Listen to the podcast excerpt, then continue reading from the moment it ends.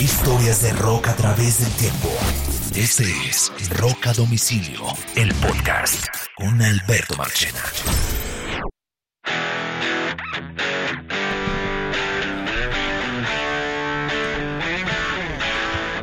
Bienvenidos a una nueva edición de Rock a Domicilio Podcast, historias de rock a través del tiempo. Esta es la edición de Semana Rock, el resumen de las noticias más importantes del mundo del rock. Saludos para todos ustedes. Eh, mi nombre es Alberto Marchena y hoy tengo a mi partner in crime, eh, Mr. Carlos Oñoro. Carlos, ¿cómo andamos? ¿Cómo vamos? Hola Marche, muy bien, muy bien aquí.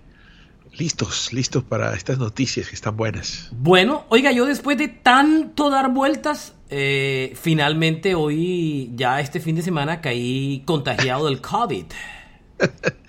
Pero bueno, lo importante es que los síntomas son muy leves para en tu caso, ¿no? Muy leves hasta ahora gracias a estar vacunado, o sea, recomiendo estar vacunado. Era, era un poco de esperarse, ¿no? Cuando yo decía el otro día y eres que cuando tú ves casi como 30 o 35 pacientes diarios, pues es muy difícil que por más tapabocas que tenga en algún momento no te, no te contagies y pues ya había estado que digamos que muy de suerte, muy de suerte durante mucho tiempo, pero ya ya me tocó el día, pero hasta ahora gracias a Dios todo todo todo bien, todo bien. Vamos a ver. Imagínese casi 200 personas ahí a la semana. Calcule usted, ¿no? Mucha Calcule. gente. Pero bueno, bien, aquí vamos. Aquí vamos día por día, pero estamos, o sea, estamos, o sea, nos dio la- el, el- el tema para hacer podcast, o sea que eso está bien, ¿no?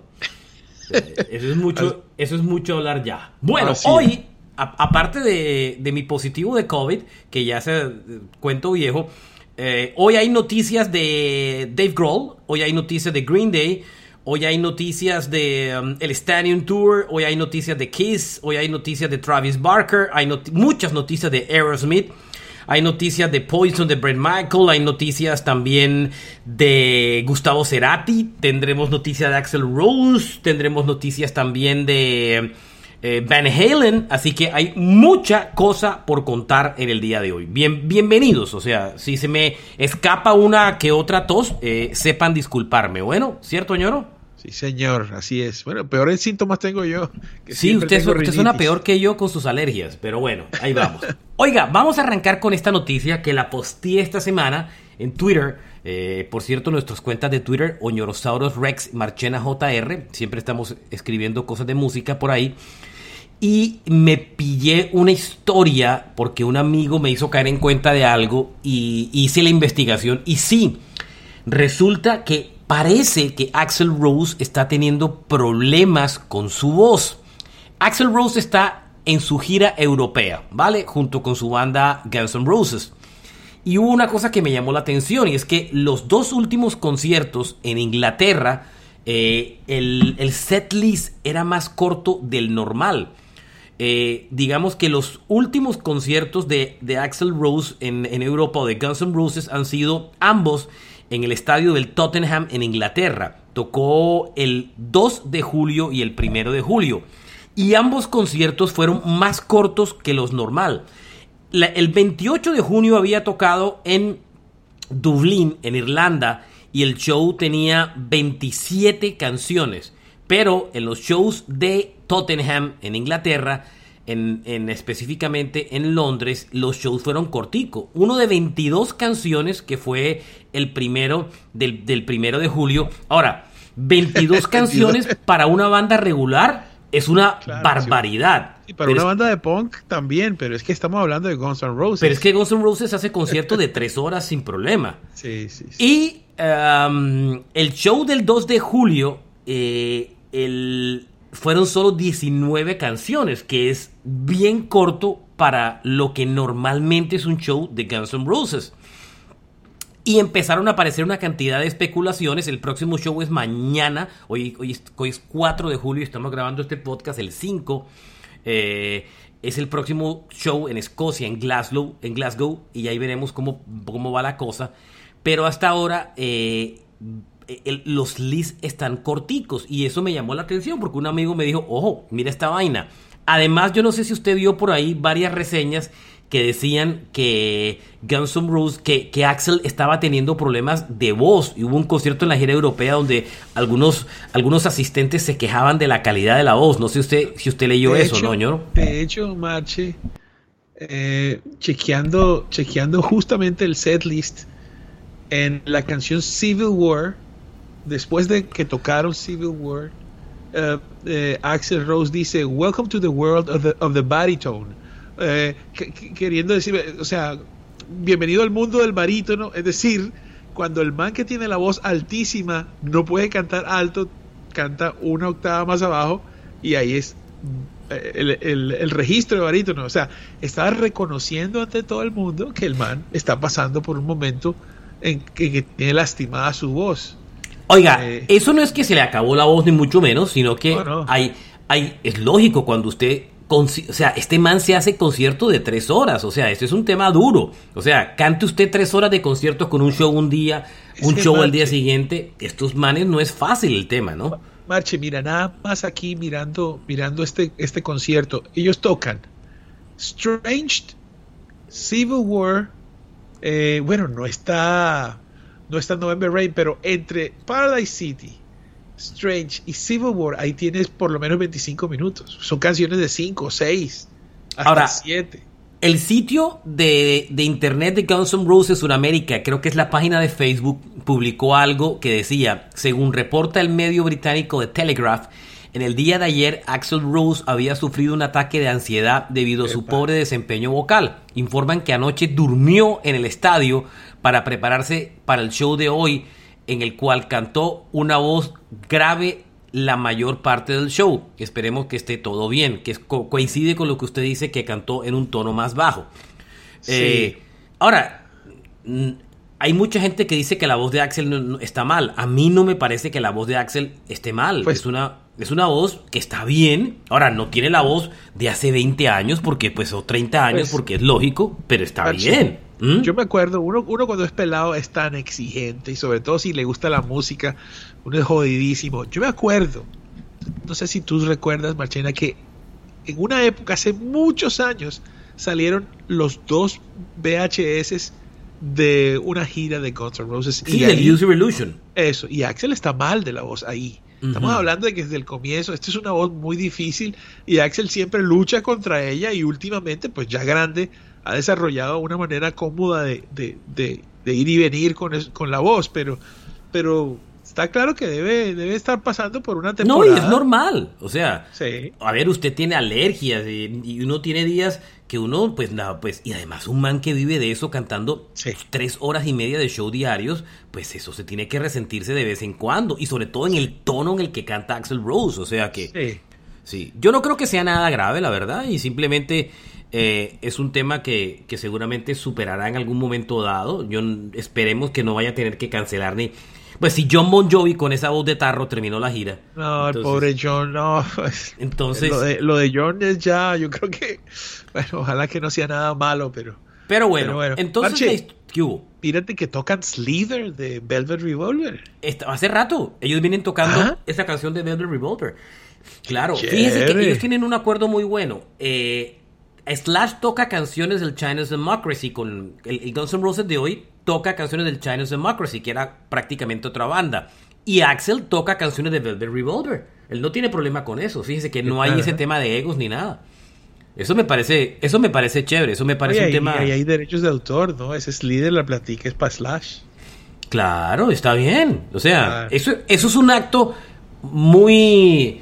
Eh, de camaradería. De muy camaradería de Axel Rose, que me parece bien, tocar algo de Velvet Revolver. Y me parece también un acto de camaradería muy bueno que también los eh, Duff y, Slash toquen canciones del China's Democracy que normalmente ellos no tocaron, ¿no? y, a través del tiempo, en alguna época, la gente pensaba que el malo de la película era Axel, pero al final de la historia es Axel quien, si no fuera por él, la banda no existiría en este momento. Y ahora, mira, ahí están. Y él es el que la ha mantenido viva y ahí están, están tocando. No, pues no han sacado, pues aparte de dos canciones nuevas, pues que han lanzado por ahí, no, han sacado disco nuevo, pero bueno, ahí siguen. Bueno, eh, me voy. Me voy ahora por, de, por una noticia de Van Halen que me encontré. y es que Eddie Trunk en su programa de, de que tienes en Sirius FM, que, lo, que yo siempre lo oigo, reportó que ese tour de reunión o ese tributo que están haciendo a Eddie Van Halen, eh, y del cual habló Jason Newsted, del que habló Michael Anthony, Joe Satriani, Alex Van Halen también no habló, pero digamos que estuvo involucrado en el tema. El que está aguantando, según él, de, una muy buena fuente, el que está haciendo que eso no se haga y no ruede es David Lee Roth. Parece que David Lee Roth o no está seguro o, o, es el que está poniendo como problemas en el tema, Oñoro. Imagínese.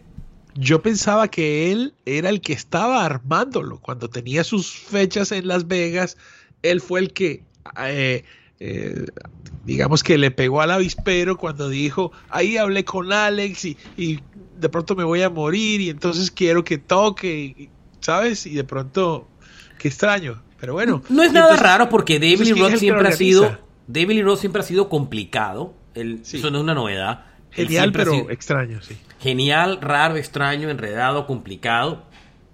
Él no es fácil, él siempre ha sido como el, el excéntrico de ese grupo. y seguramente estará poniendo pues más rollos de lo que no hay. Ahora, eh, Michael Anthony estaría a bordo. Eh, estaría en la guitarra como lo, como lo contamos y lo confirmamos ya desde el, desde el inicio Joe Satriani, Alex Van Halen en, la parte, en la parte de la batería, pues lógico, y la parte vocal es de, de Billy Roth. Ahí lo que se ve es que las relaciones con, con uh, Sammy Hagar están rotas, ¿no? O sea, no lo están contando dentro de este grupo, ¿no? Pues, pues mira, eso, eso está quién sabe qué pasa ahí. De pronto Alex es el que no quiere eh, incluirlo. Pero mira que Michael Anthony le, le, dice a Trunk que él ha estado involucrado al principio de las conversaciones de este tributo de Van Halen. Que, es extraño porque Michael casi que, digamos, además de sacarlo, le quitan su parte, lo ponen de hired gun. Eh, pero mira, bueno, menos mal no está Wolfie, el hijo de, de Eddie, que es el complicado del paseo. O sea, que es el complicado. que estar, hombre. No, no, no, él no va a estar porque para eso llevan a Michael Anthony a que toque el bajo, ¿cierto? Entonces, aunque... ¿Qué tal que toque la guitarra? Em, no, él no se va a poner, él, él, se, no, le da susto eso. Pero eso, pero eso es, ese es el símbolo más cerdo que puede tener ese tributo, es el hijo reemplazando al padre y el resto de los originales. Sería lo ideal. Claro. O sea, claro, ¿y cuál carrera ni qué carrera? Ese muchacho se muere el padre y lo primero que hace es coger un video con su padre y ahí se empuja y se, se pone de telonero de los grandes artistas, pero miércoles, tal vez se va con este grupito y después vuelve. De acuerdo.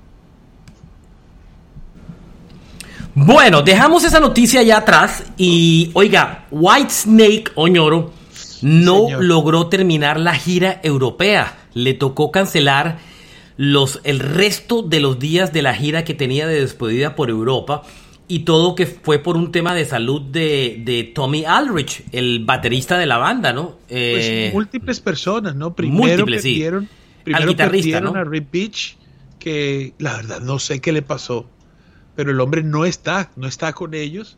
Eh, trajeron ahí a, otro y, y, después Tommy Aldrich en, en, allá en el festival, si no estoy mal, fue en Resurrection, tal vez, o en un festival en España, cancelaron su presentación, ahí, ahí mismito, y en un momento se rumoraba que Tommy estaba muy grave pero después él salió a desmentirlo y al día siguiente a David le dio COVID y él dijo, bueno, no, eh, me, dieron cinco días de descanso y acaban de tomar esa decisión de cancelar todo. Bueno, es que, es que ¿sabe cuántos años tiene David Coverdale? Tiene 70 años, brother. Claro. 70 años. Es que, o sea, 70 años, esa es la edad de mi mamá. O sea, para estar esas giras, 70 años, brother. Pero Paul McCartney tiene 81. 80, pero... Por eso digo que 80. Pero, pero bueno, pero McCartney es un tipo bien cuidado por muchos años, vegetariano, con una vida más tranquila. Estamos- estamos- y bastante como lejano a los vicios, siempre muy, muy tranquilo en ese departamento, por decirlo. de Ya lleva forma. muchos años de calma. Pero Coverdale tiene 70 y eso se va sintiendo. O sea, 70 son 70 años, señor, No, y, créame. venían, y venían jugando con 10 hombres hace, hace rato y, y- y ya perder, perder el baterista ya es grave y pues y David enfermo. Bueno, qué lástima. No, ya no, ya muy complicado. Eh, ellos tienen gira con... ¿Con quién es que tienen ellos gira? Ellos se presentan aquí, inclusive en Miami, tienen una fecha con Scorpions. Ellos Sí. andan con Scorpions. Eh, En- no, esa gira no ha comenzado. Esa es la gira que tienen en Estados Unidos. Scorpions abriendo Whitesnake. Aquí tocan en Miami. Esa gira la tienen pendiente, pero hasta ahora esa gira no está cancelada. Sí, pues, no, o sea, aquí al parecer ellos cancelan esta parte, pero, pero eh, el 18 de agosto eh, empiezan en los Estados Unidos hasta, hasta octubre 21 en Las Vegas. correcto. Aquí pasan por. Aquí tocan en Miami en el, en el Hard Rock Live, eh, no el estadio, sino el, el que queda en el, en el casino, en el Seminola. Y ahí van a tocar con Scorpions. Buen show. Todavía ¿Y ese las boletas el un poco. sillas? Ah, ¿El de las mil sillas? el de las. Sí, el de las mil y pico sillas. Eh, Pues, cariñoso. Ese, ese show sigue estando cariñoso, sí. Ese show es cariñoso. Ese sitio se volvió muy cariñoso de conciertos. Pero qué chévere, mil, mil personas nomás es una experiencia mucho mejor. Sí, sí, de acuerdo. Eh, aquí tocan el 12 de septiembre, para que tenga idea, en Fort Lauderdale, que queda. Sí, sí, y sí. bueno, tampoco está tan cariñoso. La A verdad ver. es que no, no está tan cariñoso. 100 dólares el segundo, eh, 120 dólares el segundo piso. No, no, no está cariñoso. No, la verdad. no, no, no.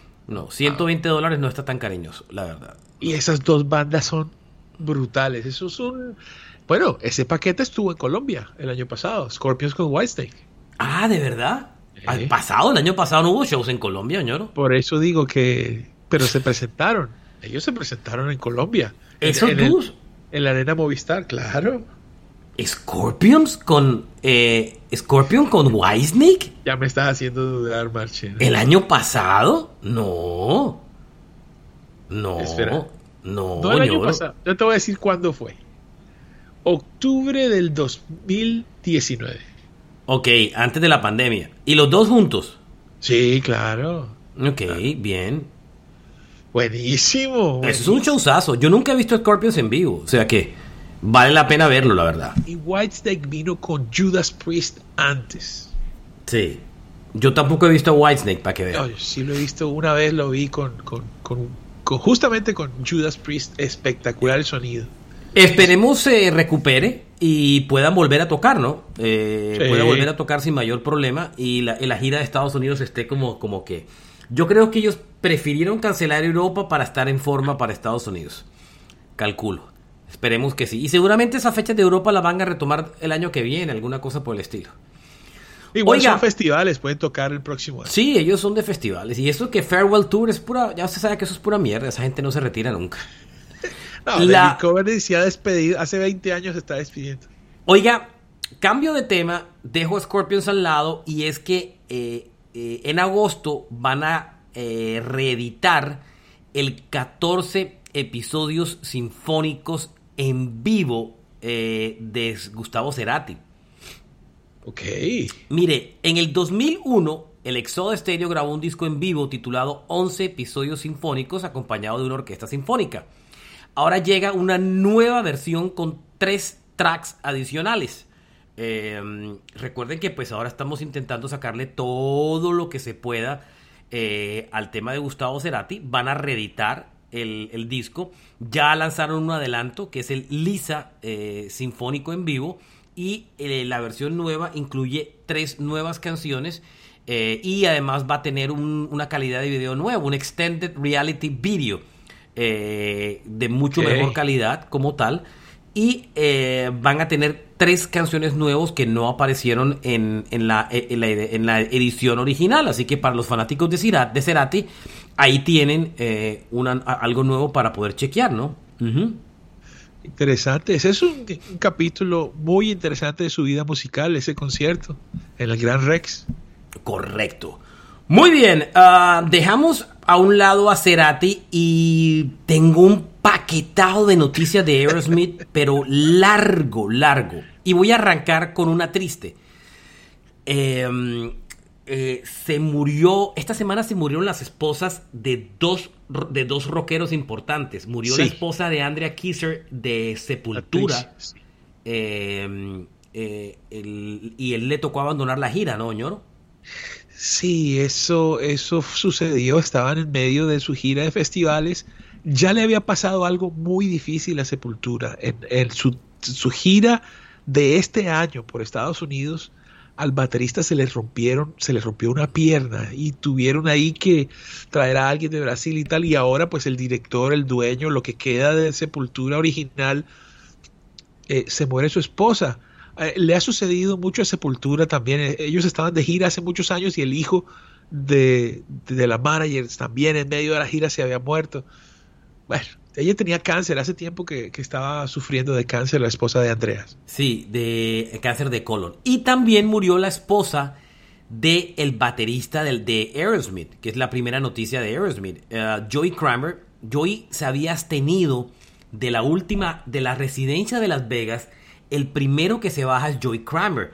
Dice que no va a tocar por problemas familiares que no se explicaron esta vez no fue porque lo sacaron porque no estaba en forma, sino que él decidió bajarse. Seguramente era porque la esposa estaba delicada de salud. Y después esa, después esa residencia la cancelaron por el tema de la. Por el tema de. De la rehabilitación. De la rehabilitación de, de Steven Tyler.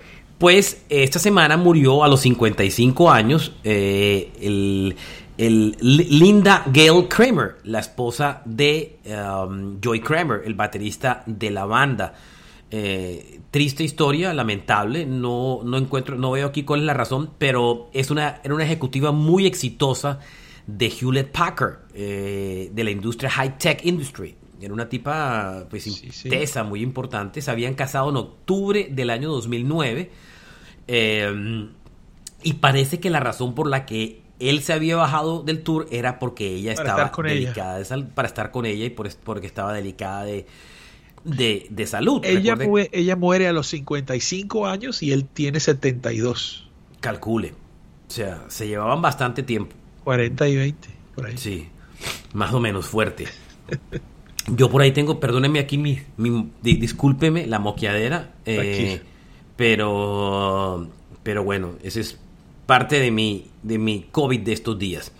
Más noticias de Aerosmith, porque había que dedicarle un pedazo especial a Aerosmith porque salieron varias noticias. Y es que vio que aparentemente ya la, re la recuperación de Steven Tyler del, del, rehab va bastante bien, ¿no, ñoro? bueno, ojalá, ojalá que sí. Es, una, es un tema muy difícil y después de tantos años es muy difícil. Además, más difícil. Pero bueno, no, él es un gran talento, es un tipo que seguramente va a poder sin problemas. Eh, 30 días de, de, de, rehabilitación, ¿no? Era lo que normalmente... Este man tiene 74 años de edad, Toñoro. Sí, él es, él es mayor, él es mayor. 74 años de edad, es muy mayor. Les tocó can cancelar la residencia en Las Vegas que se llamaba Deuce Are Wild, la de junio y de julio de este año. Y aparentemente ya están en mejor estado. Pero es que estos manes tuvieron tantos problemas de drogas que en la década de los 70 a él y a Joe Perry le llamaban The Toxic Twins, los gemelos tóxicos. Calcule usted, señor. Sí, no, no, no. Y, y, y, bueno, y sus, por ejemplo, esa, ese nombre, Don with Beavers, eh, habla eh, millas, kilómetros, años luz al respecto, pero pero sí, sí, es una larga historia de... De, de, de abuso de droga, de inclusive. Muchos, muchos, abusos, aunque Steven Tyler es un tipo que, que uno lo ve y, y y siempre está, siempre está listo, ¿no? O sea, Ahora, Tyler llegó a decir en algún momento que había fumado tanta cocaína, que perfumado, se había aspirado tanta cocaína que decía que se había, se había, había aspirado la mitad de Perú, llegó a decir en una entrevista. o quizá quiso decir que la mitad era procedente del Perú. O probablemente, sí, si me entiendes. No creo si la nariz le alcance para toda la de Colombia, no, de pero, la, pero la mitad de Perú sí, como que sí. Como que sí. Bueno, pero está en recuperación. Eso está, está sí, bien. pero 30 Esperemos que- días contra 50 años, hermano. Ahí va, ¿no? Sí, sí. Ahí va. Ojalá la otra de bien. Aerosmith que yo tenía por aquí y que le quería contar era que Joe Perry no se quedó quieto. Y Joe Sí. Perry, esta es buena, esta me gusta mucho. Joe Perry, discúlpeme el- el- la vaina. El Joe. Perry anunció que reactivó el Joe Perry Project y tiene varios conciertos ya programados. Joe Perry tiene dos cosas que, que reactivó. Eh, Hollywood Vampires con Alice Está Cooper y Johnny Depp. Sí. Exacto, que están tocando en este momento y lo contamos la semana pasada. Y reactivó el Joe Perry Project, que fue el proyecto que él tuvo cuando se separó de Aerosmith a finales de los años 70 y comienzos de los buena 80. banda. Una buena banda. Lo volvió a reactivar, tiene shows en julio, está tocando en casinos eh, en Massachusetts, en New Hampshire, en Atlantic City, en New Jersey. ¿Y sabe qué es lo que me llama la atención? ¿Quién es el vocalista de la banda? Gary Sharon de Extreme. Sí. Eso es bien, o sea, Sharon es un man que eh, Sharon es un man que se pelea mucha gente para tocar con él, ¿no? O sea, es un tipo on demand. Sí, pero también es como. Esa Es banda un street- gun vo- vocal. Sí, sí, pero de todas formas todo el mundo sabe, conoce a Extreme. Es como, es como, sí, existe Extreme, pero este tipo al que le, al son, al son que le pongan, va, ¿me entiendes? Es, es, no sé, es- está bien por él, está bien por Joe Perry, trae a una persona muy, famosa. También él, por ejemplo, se destacó mucho en ese concierto de tributo a, a Freddie Mercury, pero algo sucede que, que hasta ahí, sí, es utilizado, pero no, no tiene una trascendencia. Esta es una banda, Oñoro, que está de un tilín que se acaba en cualquier momento. ¿Cuál? Aerosmith. Porque es una banda que donde...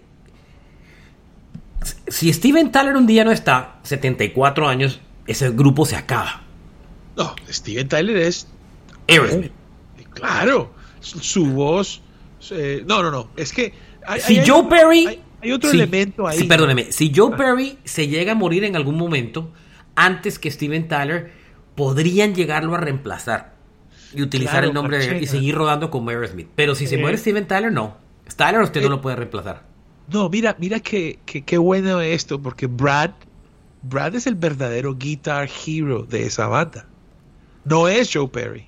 Pero yo entiendo, pero pero para el público es Joe Perry. Eh, exacto, él es el Jimmy Page de la banda, pero en realidad el bravo ahí es Brad. Cuando, cuando Perry ha tenido problemas, que lo hemos visto con el cablecito desconectado, el otro es el que pone la cara. ¿sabes? Pone el pecho. Entonces, no sé, ojalá que no, porque esta es una super banda. Estamos hablando de. eh, eh, es como una especie de. De Stones con Zeppelin y rock and roll am- americano, eh, de varias épocas. tú- a ti Pero a esta banda no le quedan No, 10 años, señor. No, pero bueno, ¿cuántos años tiene? eh, No es lo mismo Steven Tyler que Paul McCartney. Estamos de acuerdo. Claro, Steven Tyler es un man cuidado. O sea, a ver, McCartney tiene 80 años, ¿sí me entiendes? Y tocó en Glasto tres horas. Pero McCartney es vegetariano, está perfecto. Es- Este man no, este man está en rehab, calcule. ¿Cuántos Sí, años sí. cree que le pone un man que a los 74 años está en rehab? ¿Cuánto cree que le va a poner más vocalmente?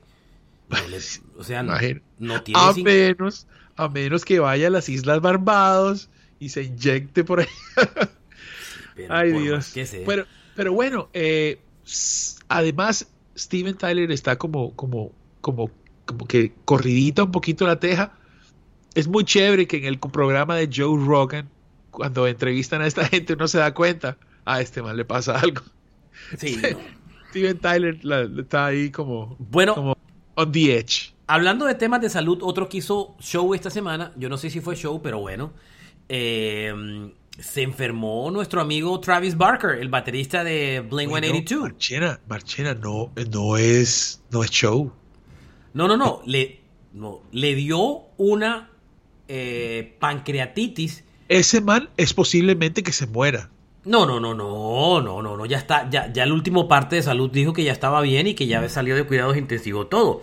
Le dio una, supuestamente dice que le dio una pancreatitis producto que eh, le realizaron una, colonosco una, endoscopia y en la endoscopia le removieron unos pólipos y al remover unos pólipos eh, como que tocaron algunas, algunos, algunas partes conectadas con pues miércoles para que a ver médicamente es, es, es complicado de explicar le hicieron una gotera en la tubería más o menos. Se tocaron unas partes que no tenían que complicar porque lo hizo aparentemente no alguien experto. Y eh, es increíble que esta vaina pase. Eh, y eh, desarrolló una pancreatitis, que es una, es una enfermedad delicada, dependiendo del origen, porque las pancreatitis tienen muchos orígenes. Y de, acuerdo al origen de la pancreatitis, pues lógicamente el, pronóstico varía. Marchena, ¿tú te acuerdas que él, hubo un evento y él estaba tan flaco que incluso hicimos el comentario, este man se ve muy mal. Y sabes, no sé por qué, porque hablamos de pancreatitis y ¿te acuerdas de Steve Jobs cómo quedó de su pancreatitis? No, no, pero es que Steve Jobs era diferente. Steve Jobs tenía un cáncer de páncreas. Una pancreatitis es una inflamación del páncreas que, insisto, hay muchas razones. Es muy delicado porque el páncreas es un, es un órgano muy delicado pero eh, a lo que yo me refiero con esta historia es que, eh, que de todas formas eh, ya está fuera de peligro, estuvo en cuidados intensivos, les va a dar, yo no que quiere decir que no fue grave, lo que digo es que les va a dar es que este tipo es parte activa del show de las Kardashian hoy en día. Usted por qué no ve esa vaina, pero yo que tengo amigas que se ven eso. Travis Barker es show, es uno de los es, es al nivel Kim Kardashian, ¿no? Entonces, él sale en el show de celebridad y él le encanta esa vaina. Y, y entre otras cosas, pues le va a dar material para la mujer en el hospital que nunca lo abandonó, están recién casados, que no salió. Bueno, o sea. Oye, Marchena, pero este man ha tenido como mala suerte en cuanto a la salud, ¿no? Él es sobreviviente de, un, de, un, de una caída de un avión. Él sobrevivió a una caída de un avión, pero es que además eh, también tiene sus temas de abuso de drogas complicados. Y después lo, lo hospitalizaron. Uh, y... Es que a mí me pareció tenaz el show que hicieron. Ese tweet que él publica diciendo God save me. God save me. Y después la hija publicando otra cosa. Eso me pareció. O sea, eso me pareció too much que uno se esté muriendo y lo que salga es a poner un Twitter, ¿sí me entiendes? Oye, Marchena, no sé, a mí. Porque ahora que tú mencionas eso, yo una noche trabajando en la computadora, yo sigo a Shakira y de pronto es en el, en el Twitter sin foto ni nada, dice, qué gran actor eres. Y después como a los 15 yo se lo mostré a mi esposa y cuando a los 20 minutos ya no estaba. ¿Sabes? Y después... Y ella no maneja su Twitter. Eh, bueno, no, no lo, sé. Pero era un texto ahí, entonces tal vez eh, ¿Se parece a esto? ¿Esto es lo que estamos tratando de...? No, es... A mí es que eso es lo que me da sensación de... Pues, si uno se está muriendo, no sale a buscar el celular y poner un Twitter. Pues yo no, pues yo no, no, sé, pues, o sea... Igual. La buena noticia es que si tenía algo malo, que seguramente si tuvo algo delicado, ya está fuera de peligro y parece que ya, pues, ya salió de cuidados intensivos y toda la historia. Por ese lado. Oiga, la ah. semana pasada una estación de radio, eh, que esto fue puro golpe publicitario, una, estación de radio en Vancouver, eso es Canadá. Eh, supuestamente votaron a los DJs de la emisora de radio y a manera de protesta empezaron a poner eh, Race Against the Machine Killing in the Name of. Ahora, es que lo publicitaron tanto y salieron tanto con la historia que, que qué pendejada esa vaina porque eh, como si mañana alguien sale a poner eso, eso, eso, enseguida usted corta la señal, o sea, se ve que fue un, un, golpe publicitario. Una, un auto autodespido, campaña publicitaria. Sí, eso me pareció una pendejada, pues, o sea, pero bueno. Oye, Marchena, a propósito de Killing in the Name of, ¿qué pasó? ¿Por qué? No han dicho nada a nadie. Ah, se quedaron quietos con esa gira de Sudamérica, ¿no? Eso supuestamente. Ah, pero a nivel suramericano. Sí, no, no, no. Aquí en Estados Unidos ya comienzan estos días. Ya estaban en ensayos finales. Aquí ya, aquí arrancan ya. Aquí ya arrancan en nada. Ya, ya, ya. Ok. Bueno, la, burla de esta semana, y qué pena que lo digamos en el minuto 34, es que James de, este podcast, porque esto daría como para, para un podcast 2, porque había muchas noticias esta semana, eh, Jim Simmons salió diciendo que, que esta gira de despedida les ha ido muy bien y que van a adicionar 100 ciudades más al End of the Road Tour. 100 ciudades más. O sea, le van a volver a dar otra vuelta al mundo. 100 Ah, este conciertos. no es, este no es end of the road, sino end of the fucking road. 100 conciertos, ¿cuántos años son? Por lo menos dos años de show más. Eh, para ellos, no sé, Pues, dos años más de shows.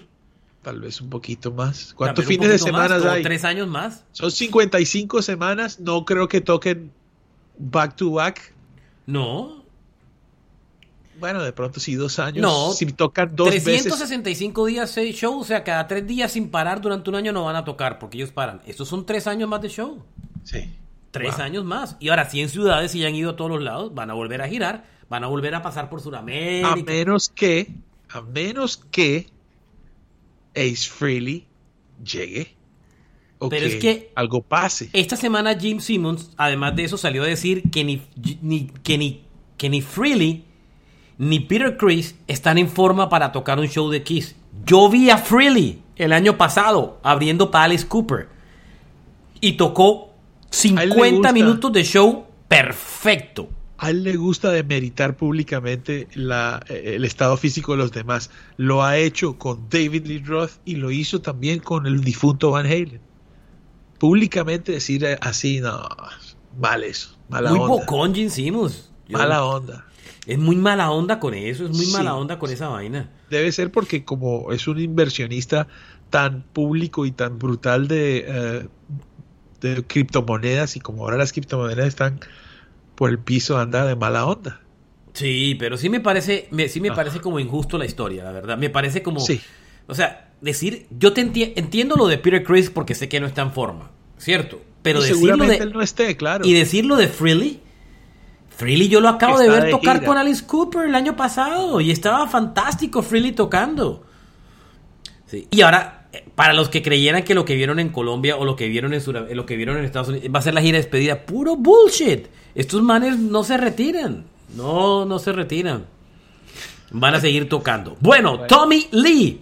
eh, finalmente ya dijo cómo se había partido las costillas. Que supuestamente es que cargando unas. Había una teoría que decía que era una pelea con Vince Neil.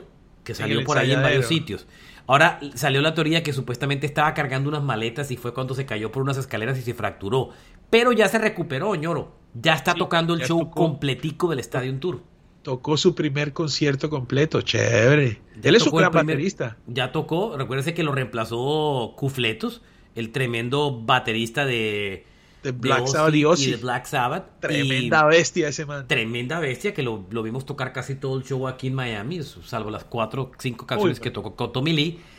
Y, y ahora, pero es que usted se da cuenta que ese man es el, el alma, vida y corazón de esa banda, Tommy Lee, sin lugar a dudas. Así es, tiene un ángel muy especial y además es, el, el motor, es el, la- la- la- el ritmo de esa, de esa banda. Correcto. Y ahí está, eh, ya volvió a tocar show completo, sé que aparentemente ya está bien, recuperado, bien, bien por él. Pero el Stadium Tour tuvo esta semana fue una falla con, con eh, en, en una de las ciudades con, con, con Bret Michaels de Poison, ¿no? Sí, señor. El hombre, Michaels de Poison supuestamente hizo una reacción alérgica a un medicamento para el COVID y le tocó suspender un concierto, terminó hospitalizado, la- pero fue minutos antes del show, porque la banda salió al escenario y dijo, oiga, qué pena, no podemos tocar, pero al show siguiente el man sí tocó, o sea, aparentemente no fue COVID, ¿no? O sea que, digamos que la hospitalización fue ahí, de un día y tal, para revisarlo. Sí, como que alguna reacción alérgica, pues. no tengo ni idea de qué será porque no hay mayores detalles del tema. Pero al día siguiente el man estaba tocando. Al día siguiente el man estaba tocando. Y del Stadium Tour le voto una noticia para que se alegren. Y es que Def Leppard confirmó que van a llevar en el 2023 el Stadium Tour a Europa Sí, sí, señor. Así juntos. es. Motley no es tan poderoso en Europa como sí lo es Def Leppard. Eh, Motley es una banda mucho más americana. Así es, Def Leppard es un- una superestrella internacional. Claro, Def Leppard son gigantes en Europa. Pero Australia, Suramérica, Europa. ahora parece que se van a ir a Europa eh, a tocar y eh, mañana tienen show, el día que estamos grabando tienen, yo estoy estamos grabando el 4, el 5 tienen show en San Luis y el 8 en Chicago. Esta gira la acaban el 9 de septiembre. Def Leppard tiene unas, tiene unas fechas solo y parece que se van a llevar al estadio. Es que esta vaina ha sido un éxito, ñoro. Aunque no han hecho sold out, porque están tocando en estadios de demasiada gente. Claro. Muy poco sold out. Eh, esta gira ha sido un totazo, ñoro. Totazo, totazo. La van a llevar a Europa. Aparentemente los dos, Motley Crue Poison. Y, y rumoraban la posibilidad de quererla llevar a Sudamérica, ¿no? Sí, bueno. En uh, la entrevista para Rolling Stone, Joe Elliott dijo uh, opening up the possibility of date in South and Central America, Asia and Oceania, in addition to Europe. O sea, a, en el 2023, además de Europa, Gira están mundial. considerando Sur y Centroamérica, Centroamérica es por México, y Australia. Asia y Oceanía. Bueno, quién sabe, porque tú sabes que México es Norteamérica. Entonces no sé ahí cómo la. Ah, sí, tienes razón. Cómo la. Pero- Costa Rica es el único sitio que. pues, de pronto me- Costa Rica. Sí, Costa Rica. De pronto Costa Rica. eh, Pero es yo el único país de Centroamérica que lo pueden llevar. Pero bueno, Def Leppard, Def Leppard, hay una distancia casi de 30 años la última vez que Def Leppard. Def fue Leppard y Motley. Crue es para estadio en Bogotá. Eso, eso no lo sé. Creo que lo hablamos en el programa pasado. Pero es de estadio. no es lo llenan- mismo. O sea, revientan un campín Def Leppard y Motley Crue. Es que, es que eso es una, eso es un gran. ¿Te acuerdas de esa discusión de la música joven que es vieja y la música vieja que es vieja? Entonces ahí es donde está la, la música joven. Seguramente Motley es súper joven y Poison lo es. Yo a veces siento que Def Leppard tiene unas canciones muy jóvenes y otras que son como más adultas. Un Entonces- Movistar Arena lo llenan. Sin ah, problema. pero lejos. Se hacen Pero, dos. pero ese, ese show es muy costoso para un Movistar Arena. Eso, ese show no, ese show de 10 mil personas saldría de boleta muy tarde, muy cara. Pero bueno, momentico, ¿quién es más grande, Kiss o Def Leppard? Sí, pero Kiss estaba haciendo arenas. O sea, Kiss aceptó hacer arenas. Seguramente bajaron el precio. Pero no, a lo que voy es, si No. Kiss lo hace... No, no es el tema de Kiss.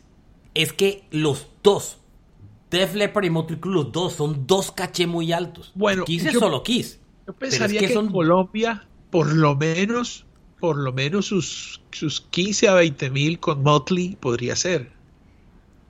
Pero el estadio le cae más gente y vale un billete, hay que llenarlo.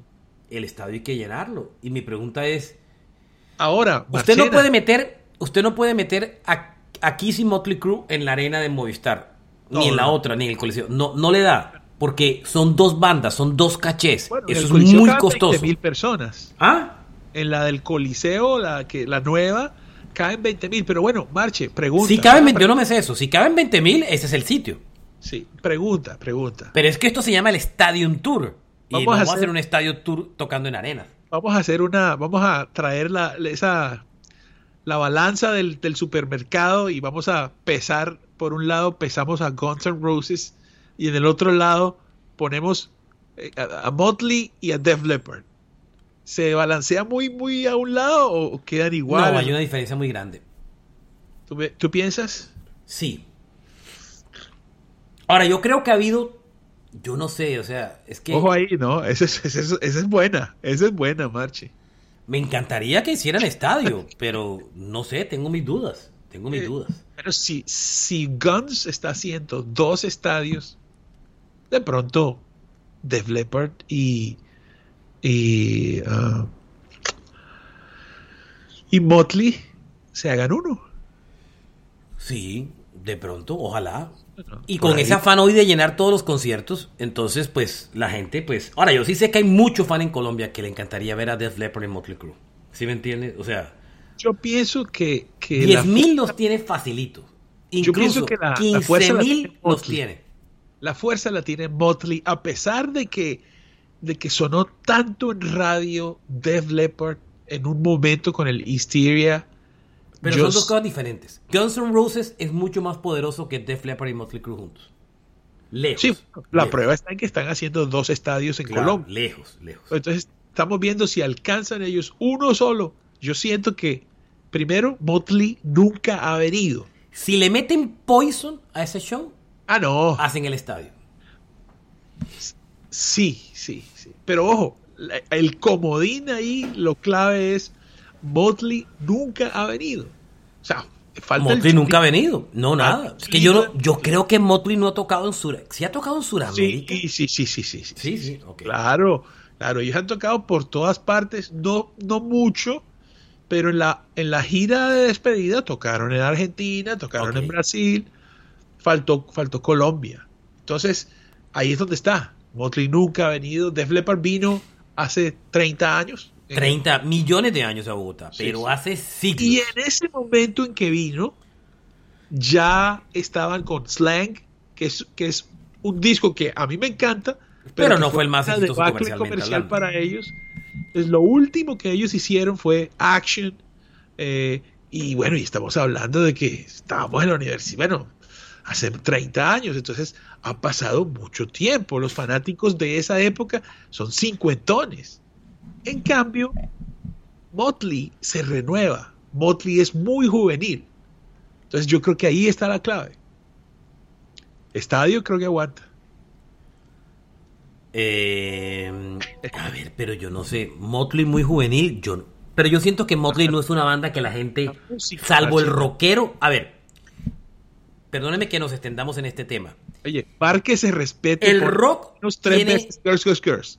El, el rock tiene dos públicos para llenar un estadio.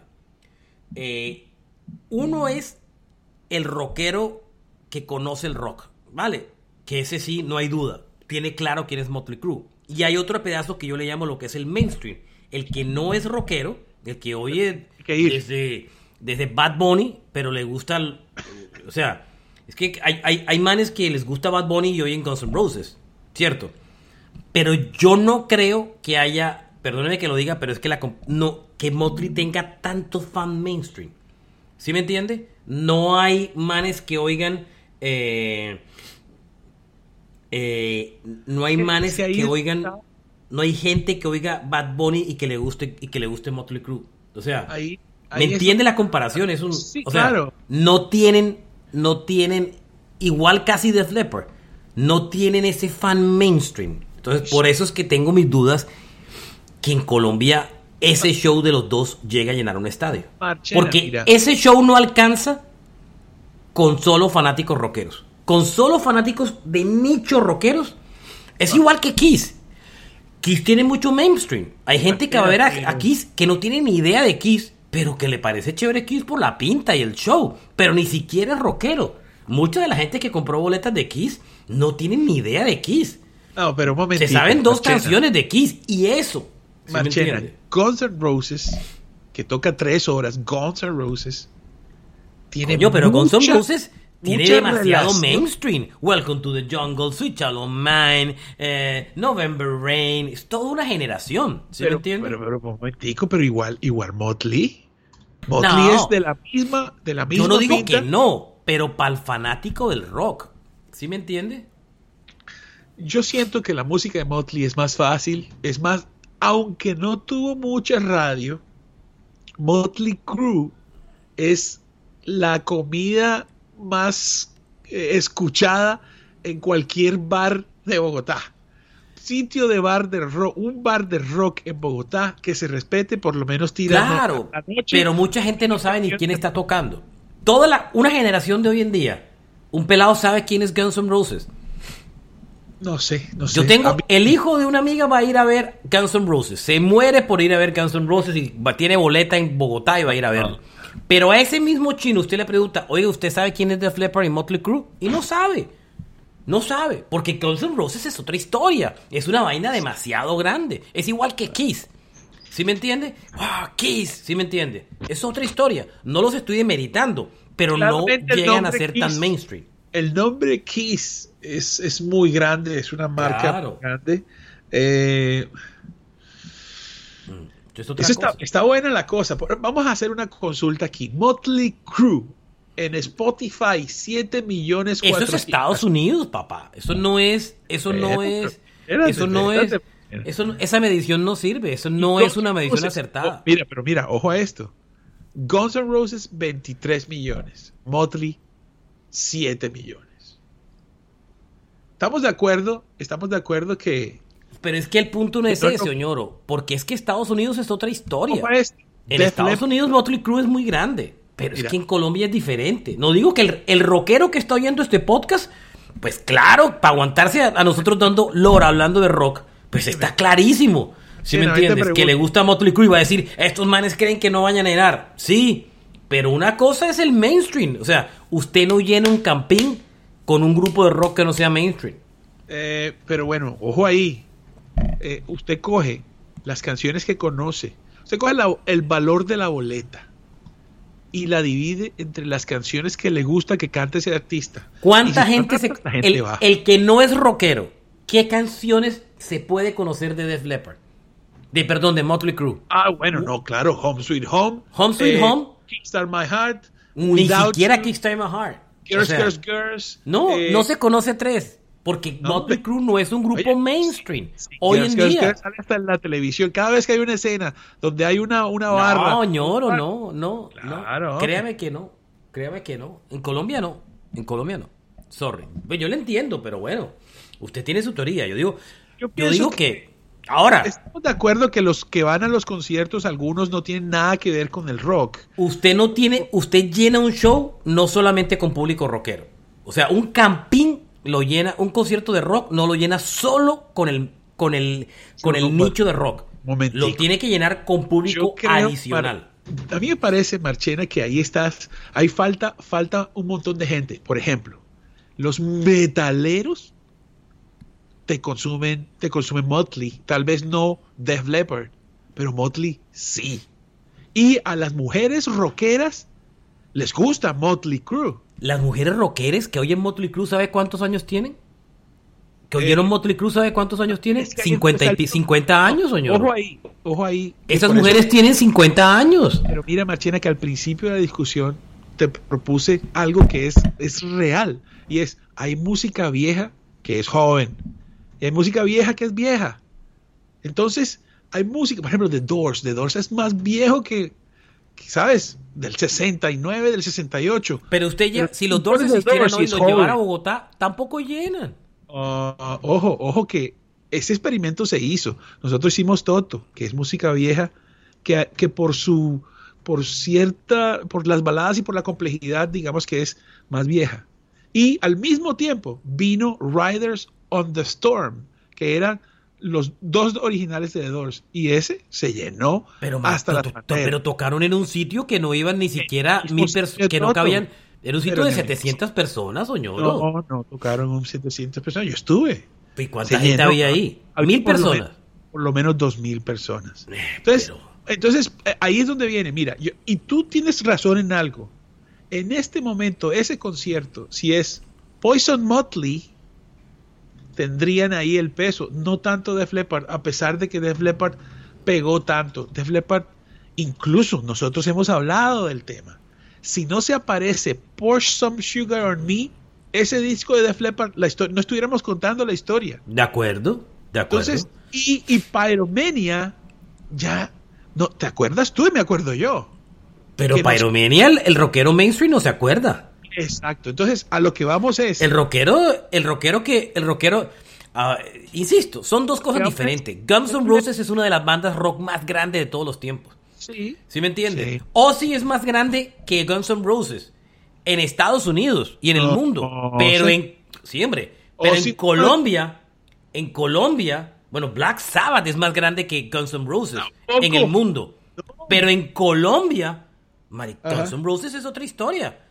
Pues si no hay un man que vive diciendo, eh, no hay un personaje que usted y yo conocemos que ha vivido toda la vida de un cuento chimbo de Guns N' Roses.